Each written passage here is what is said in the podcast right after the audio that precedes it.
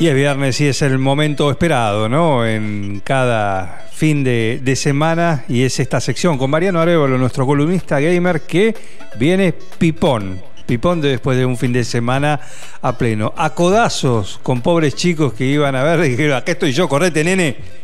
¿O no? Imagino así la situación ahí para ver a esas, digamos, glorias de, de la lucha. Bienvenido, ¿qué tal? ¿Qué tal, Juan? Buenos días. Ya la, cortina está marcando un, precedente, o está, por lo menos a lo que estás haciendo referencia. Suena la cortina de- del gran Cato, el ninja blanco. Eh, fui el fin de semana a verlo con, con el señor, eh, mi compañero en todas estas locuras. también fue mi compañero en la Comic Con, o el día anterior fue mi compañero a la, a, bueno, a una pseudo casa del terror que fuimos también. Eh, que no estuvo muy buena, pero bueno, en Reel se veía más copada. Pero bueno, está bien. Son experiencias. Sí, sí, no, no, tal cual, sí, sí. Y bueno, primero, si me permitís, aprovecho la ocasión para dejarle un saludo grande al señor Walter Tracana, que está atravesando un momento feo, perdió, tuvo una pérdida importante esta semana, así que fuera joda le dejo un saludo y le hago extensivo mi, mi- mi- mi- aparte del saludo, de decirle que, que- que cuenta con un amigo, con varios amigos acá que tiene la radio, porque es una persona respetada. No, por supuesto. ¿no? Por supuesto. Así que le dejo los saludos, que todo va a estar bien y que, que porque sé que escucha la columna de todos los viernes. Bueno, un, un gran abrazo. Un abrazo para, que. para Walter, sí, que, que está pasando un feo momento. Pero sí, fuimos a, a ver al gran Cato el Ninja. En realidad es un es como yo creo que te conté fuera del aire, es una serie web, una web serie que está en YouTube, que se llama Zona de Lucha, donde son peleas de catch en un lugar inhóspito, escondido de la matanza, donde hay un- una persona que se llama el Búfalo, que es el que genera, o el- genera el contenido, el dueño de todo el circo, y son eh, se basa a través, las peleas se pasan a través de streaming y de apuestas ilegales dentro de la serie, y la mayoría de los luchadores están en contra de su voluntad.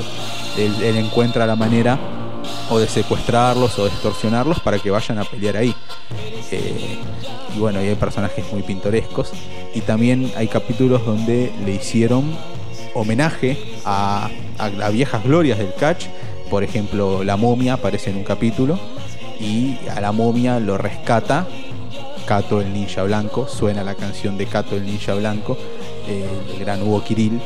Y bueno, me, me rememoró muchas cosas. Ese capítulo me, me, movió muchas cosas adentro porque uno de mis primeros ídolos, de, de los que yo tengo conciencia de haber tenido ídolos, porque sí, me gustaban las tortugas ninja, me gustaban los cazafantasmas, me gustaban los halcones galácticos. Pero Cato el ninja ya era un producto argentino, ya era un. Pará, me está gustando un, un ninja blanco argentino. Aparte, eh, me acuerdo de verlo en lucha total o en lucha mundial y él ganaba siempre, él hacía las mejores acrobacias, era la estrella del programa, porque de hecho uno de los productores, o sea, obviamente. No, bueno, claro, sí. Pero al margen de eso, bien ganada la reputación. Yo siempre dije, comparándolo, porque después vino 100% Lucha, un montón de programas que yo no puedo negar el éxito. Fueron programas muy exitosos que tuvieron películas y todo. De hecho, 100% Lucha logró en cierto modo revivir el catch, que, que estaba muerto o que estaba, no, no estaba haciendo algo, algo realmente vigente.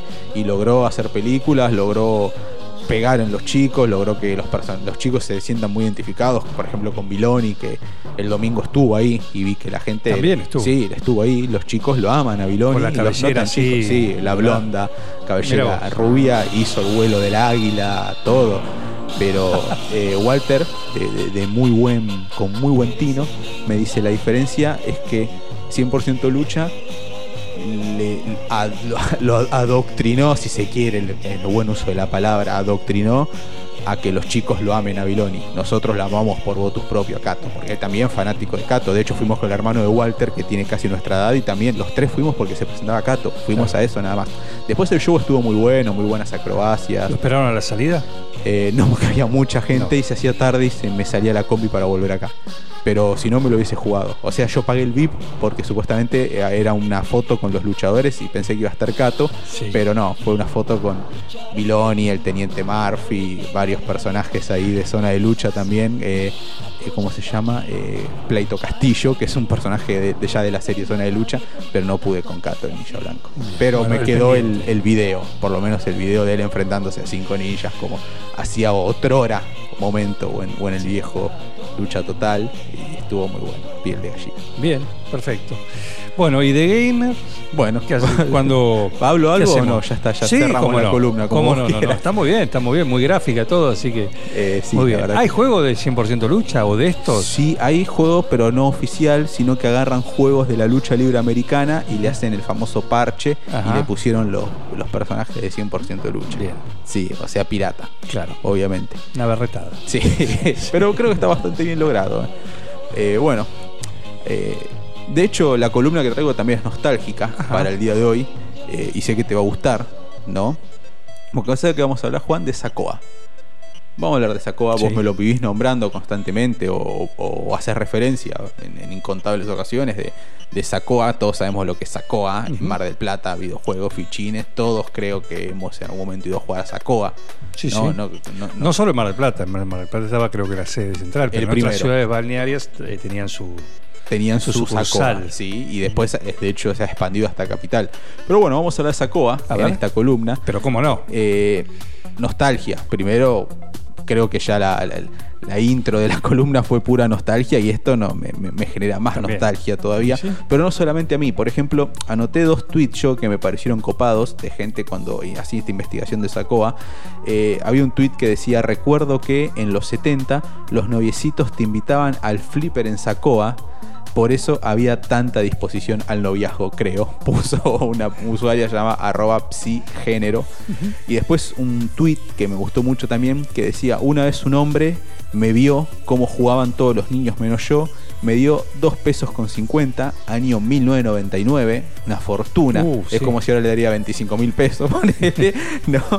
Eh, entré al pelotero con mis dos hermanos y yo, y con lo demás compramos alfajores, dijo el usuario arroba ibuprocrack. Así que bueno, yo creo que todos tenemos, no sé si alguna anécdota, pero enseguida cuando pensamos en Saco A tenemos recuerdos de algo. No necesariamente una vivencia, pero sí de, de- de- de haber ido, de haber jugado, de siempre habernos quedado cortos con lo que queríamos estar, porque siempre queríamos estar más tiempo, obviamente. Eh, en general, los comentarios lo que hacen es reflejar un valor sentimental, obviamente, ¿no? Que tiene, aparte del Sacoa, en- en- te imaginarás en muchísimas personas, no en mi Sin solo, duda, en mi solo, sin porque de los que están escuchando, yo creo que un alto porcentaje de gente, aún no habiendo jugado videojuegos, ha ido al Sacoa. O entras a chusmear, o entras a llevar algún nieto, algún sobrino, algún hijo, pero todos en algún momento hemos interactuado, si se quiere, Sí, con sí. Sacoa, ¿no? Bueno, en un momento era sinónimo de juego. O sea, voy a. Sacoa, o sea, voy a jugar. Exactamente, no, hacía falta. dónde- Y, ya sabía. Y, y quizás eh, había algún lu- lugar con máquinas de videojuegos que no se llamaba Sacoa, pero vos le decías Sacoa. Sacoa. Es como la gaseosa cola que todos le decimos coca. Eh, o, quizás- o- o la Gillette. Exactamente, y no es Gillette, es la Vic. por Sí, sí, sí, ejemplo, por- ¿no? O la coca, dame coca y es una Manaos, pero Claro. bueno, Ah, igual hay cosas que. son cosas, pero son marcas muy fuertes, como estás diciendo vos. ¿sí? Eh, te- un poco la historia de A ver, Sacoa. sí, dale, dale, Eh, hace no. más de 60 años, eh, Mauricio Monchowski eh, fundó lo que se, se denomina Sacoa Entertainment, en realidad, que fue un emprendimiento familiar. Obviamente, como todos eh, empiezan así, muy chiquitito, muy, muy de entre casa, ¿no? Y hoy en día, obviamente, es una empresa que sigue manteniendo su impronta. Eh, la historia oral, lo que se dice, el rum rum, el, el boca en boca, eh, cuenta que eh, el señor este Molchovsky descubrió el negocio de montar una máquina que funcionara con fichines en un bar céntrico de la ciudad mientras sonaba la canción L'uomo infrac del cantautor italiano Domenico Modugno. Moduño. Exacto, Modugno, sí. No sé si será verdad, si será mentira, pero dicen que escuchando esa canción, viendo cómo la gente ponía para escuchar esa canción monedas, se inspiró y dijo, ¿qué pasa si todo lo convertimos en videojuego? Ojo. Después de varios hitos, eh, sacó, abrió su primer local, que fue, ¿sabes dónde? En el sótano del edificio ubicado sobre la peatonal de San Martín. Eh, el salón contaba con los primeros flippers que lo importaban desde la ciudad de Nueva York y un bowling tenía también, que era un boom para la época. Eh, ese primer espacio que lo que hacía era exhibir novedosos videojuegos siempre traídos del extranjero, obviamente, ¿no? Y que podían disfrutarse en un principio a precios muy populares, lo que le valió que valga, vaya tomando una fama muy repentina o que de repente pase a, a estar muy concurrido porque los precios no eran para nada caros en la época. Eh, se fue convirtiendo en un ícono de los veranos marplatenses, obviamente, ¿no? Y miles, pero miles de niños lo que esperaban ansiosos la llegada del verano, pero no para ir a la, irse vacaciones, para ir a la playa, no. Era para ir a Sacoa. Para ir a Sacoa. Para ir a Sacoa, obviamente. Es que claramente si vos me decís eh, que, por ejemplo, el fin de que viene nos vamos a Mar del Plata, yo quiero ir a Sacoa pongamos en contexto en que había una reglamentación. No podía haber, en, por ejemplo, en Capital Federal, eh, lugares con, estas máquinas, salones, con estos juegos. Entonces vos, si vivías en Buenos Aires, tu única oportunidad de jugar era si te ibas de vacaciones a algún lugar, algún lugar balneario que tuviera claro, alguna, de costera. Si no, no jugaba nunca. Claro. nunca. Bueno, eh, el primer, de hecho, el primer local de Sacoa eh, lo que hace sigue en el mismo lugar y conserva, si se quiere, la misma mística de los comienzos. Magia pura, si te pones a ver fotos, es magia pura, es, parece que no pasó el tiempo, que es una cápsula. Obviamente que los juegos se van actualizando, pero el lugar es como que sigue manteniendo esa impronta, esa magia, ese no sé qué que te genera Sacoba. Eh, la compañía fue punta de lanza, obviamente en algunos productos, como por ejemplo en sus respectivas, en sus respectivas eh, visitas a las ferias estas que te digo de Estados Unidos. Eh, el señor este Mochowski lo que hizo fue entablar relación con Nolan Bushlin, que fue cofundador de Atari y trajo el primer Pong, por ejemplo, que operó en el país, fue de Sacoa. El Pong ya hemos hablado nosotros en las primeras columnas gamer, hablando prácticamente sobre el primer videojuego del que se conoce registro. Las rayitas, una rayita de un lado, otra de otro, y el puntito que va tipo bueno, tipo partido de tenis o de, ping, pong, de lo que sea. o de pong. ¿no? Eh, asimismo, también el hombre este lo que hizo fue negociar con Namco, una empresa muy fuerte en lo que era arcades o fichines, para poder armar las máquinas localmente directamente ante la imposibilidad de importarlas. Lo que hacía era Namco le mandaba las partes y acá él se encargaba de ensamblarlas y de armar las máquinas. Exactamente. Un poquito de lo que se hace ahora también, ¿no? Estamos pasan 60 años y sigue todo igual técnicamente. El problema claro. no lo puedo importar. Pero mándame las partes y yo me arreglo. Lo atamos con alambre y sale. sí. Sale. Eh, ¿Querés saber por qué se llama Sacoa? ¿Por qué? Está bueno, eh, me, pareció también interesante, porque en realidad siempre dije, ¿por qué se llama Sacoa? ¿Es un apellido? No, no es un apellido. No es un apellido, no. Eh, de hecho, tampoco es un chocolate. Ese era, ah, sí. Ese era diferente, sí. ¿no? Pero eh, es tan curiosa, si se quiere, como el propio nacimiento de la empresa, porque el sótano donde montaron este primer local que te estaba diciendo yo, eh, así como prácticamente todo el edificio, pertenecía a los, a los constructores perdón, de origen italiano Fiorentini y Bartolucci de la Sociedad Anónima Constructora de Obras y Afines. Entonces, ¿qué hicieron? Al momento de bautizar el nuevo emprendimiento, optaron por crear una sigla que pasaría la historia de los videojuegos y el entretenimiento en Argentina. Claro. Ni más ni menos que SACOA. Es lo de las iniciales. sociedad? Sociedad Anónima, Constructora de Obras y Afines. Ajá, perfecto. en homenaje a eso. En homenaje a eso. Simplemente. Sí, sí, o quizá porque no se les ocurrió un nombre. No, no, claro, pero. Ahí está, sacamos de acá y. Este es fácil, Exactamente, sí. Y pega a fines de los 80 llegaron a tener eh, casi 50 locales comerciales en el país. Eh, el crecimiento de las consolas de videojuegos los empujó a desarrollarse a ellos en lo que es centros comerciales o shopping, obviamente, y a su vez Sacoa se transformó en una desarrolladora de tecnología que cambió la ecuación de la industria, obviamente. ¿Por qué? O, en dónde yo me atajo, o desde dónde te digo yo que cambió la industria Sacoa. Año 1993, la firma presentó el sistema de Playcard. ¿Qué es la Playcard? Ajá, mirá. Exacto, ya sabes de lo que te digo. Se trata de una tarjeta magnetizada en la que se cargaba crédito, como nosotros ya sabemos, que buscaba reemplazar a las históricas fichitas que comprábamos nosotros en los arcades. ¿no? El objetivo era tener un control más eficiente sobre los ingresos, eh, supervisar la operación de manera más transparente y poder también modificar los precios con mayor flexibilidad. Técnicamente eh, no hay manera de que un empleado te robe teniendo eso, porque el, cliente te da 30 y vos le tenés que cargar 30 en la tarjeta y queda un registro de eso. Es muy diferente a que si viene un cliente y te dice dame 30 pesos de ficha, vos le das 30 pesos de ficha y no queda un registro de nada de eso. Una carga que vos realizás en una tarjeta sí se ve eh, se ve, la- se ve que tiene después va a parar a algún lugar, algún registro, algún lugar donde Sí, nosotros cada podamos juego, levantar esa en información. cada juego ibas dejando Exactamente. Y nosotros, por ejemplo, le cargábamos 30 pesos y cada juego tenía un valor de un peso con 50, dos Claro. pesos, tres pesos. Y pasabas la tarjeta, jugabas, perdías rápido, porque siempre en los arcades uno pierde rápido, por más bueno que sea en la vida cotidiana. eh, y gastabas el saldo en prácticamente nada.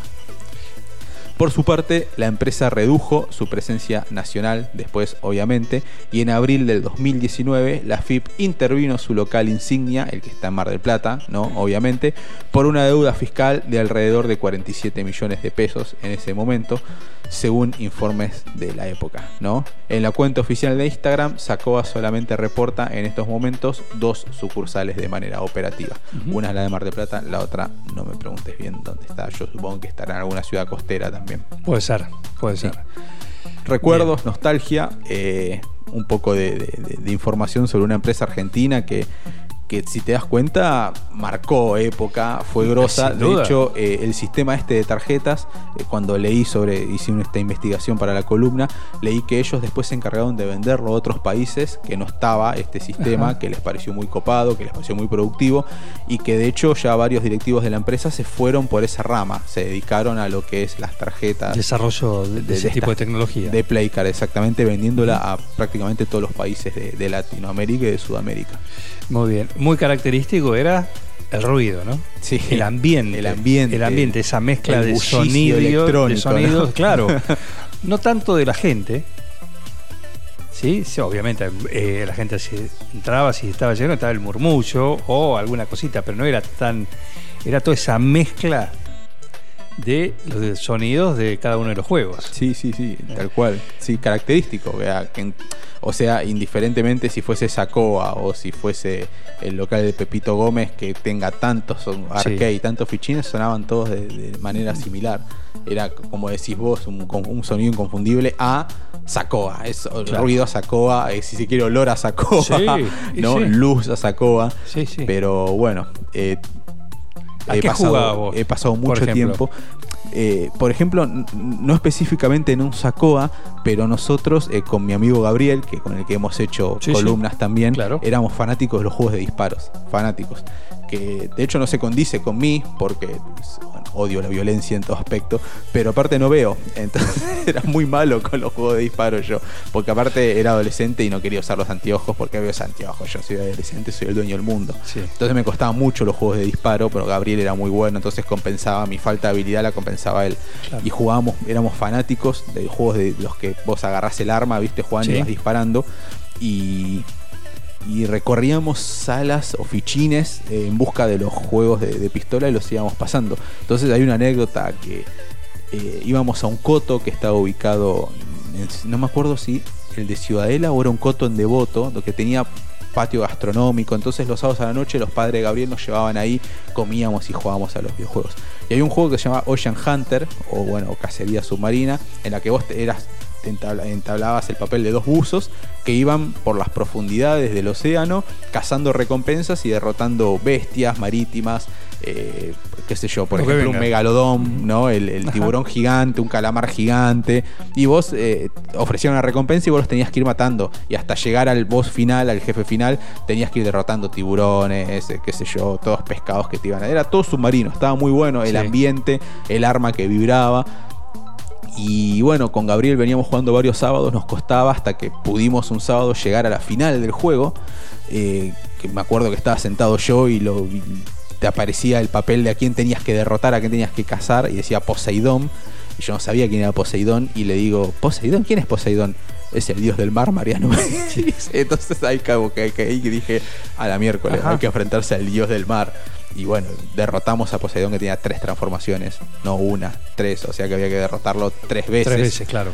Y bueno, estábamos tan metidos en lo nuestro, estábamos tan cebados jugando, que cuando derrotamos a Poseidón es como que ahí te relajás, listo, pasé el juego y levantamos la vista y teníamos como 50 personas todos mirando, lleno de padres, nenes, gente que pasamos el juego y se puso a aplaudir. Una locura. Ah, como bien, si fuésemos artistas. Sí. Y fue muy loco ese sábado. Fue la primera la única vez que me aplaudieron en mi vida. Cuando gané el Ocean Hunter. Y acá también el auditorio, el Supernova Arena, te aplaude, también. Mira, escucha, bañate en el cariño de, de tu gente. Mirá, Muchas gracias, muchas gracias. el Se aplauso siente, para Mariano Arevalo. ¿eh? Y ahora salí corriendo porque están acá los fans, como siempre. Bueno, ¿no? eso ya me acostumbré. Sí, ya te pero, acostumbré. pero no, no me aplauden, me, me rajuñan, me, Sí. me piden, me hacen propuestas, todo, pero bueno, Bueno, no se puede. manejalo. Sí, lo Manejalo. manejo. Sí, estoy Eh. tratando, Juan, estoy tratando. Perfecto. Es como que, ¿sabes lo que hizo un plan perfecto? ¿Qué Me hizo? pegó una patada en el, en el tuje, me subió a la cima Sí. del, del estrellato de 9 de julio y me abandonó. Porque no, no hay un prospecto acá de un plan perfecto que diga cómo manejarte ante el éxito. No, pero bueno, es, es ahí. Arreglate. Sí, tal cual. Te llevamos. Te llevamos directamente. Directamente. estrellato de 9 de julio, sí. Cuando estás ahí, ya es toda tuya. ya Tal es cual, toda tuya. tal cual, pero no creo que lo voy llevando bien. Perfecto. Eh, gracias por venir. No, gracias a ustedes. Por muy linda historia, muy linda columna, la de este viernes con nuestro columnista gamer Mariano Arevalo. A la tarde la van a tener ya posteada, ¿eh? Como siempre, en los podcasts de Un Plan Perfecto en Spotify. Y van a poder escuchar la de hoy, la del viernes pasado, la anterior. ¿sí? Lo que querés saber en el mundo de los videojuegos te lo cuenta cada viernes él, nuestro columnista gamer Mariano Arevalo, acá en Un Plan Perfecto. Seguimos.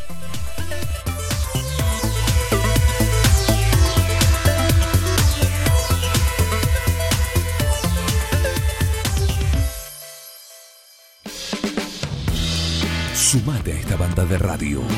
No, not you. Not you. Dejen de reventar las, las guindas, dejen de joder. Che, pero esto se va a la mierda. Yo creo que deberían abrazarse y hermanarse. Muchachos, Un plan perfecto. Súmate a esta banda de radio. Sumate a Un Plan Perfecto.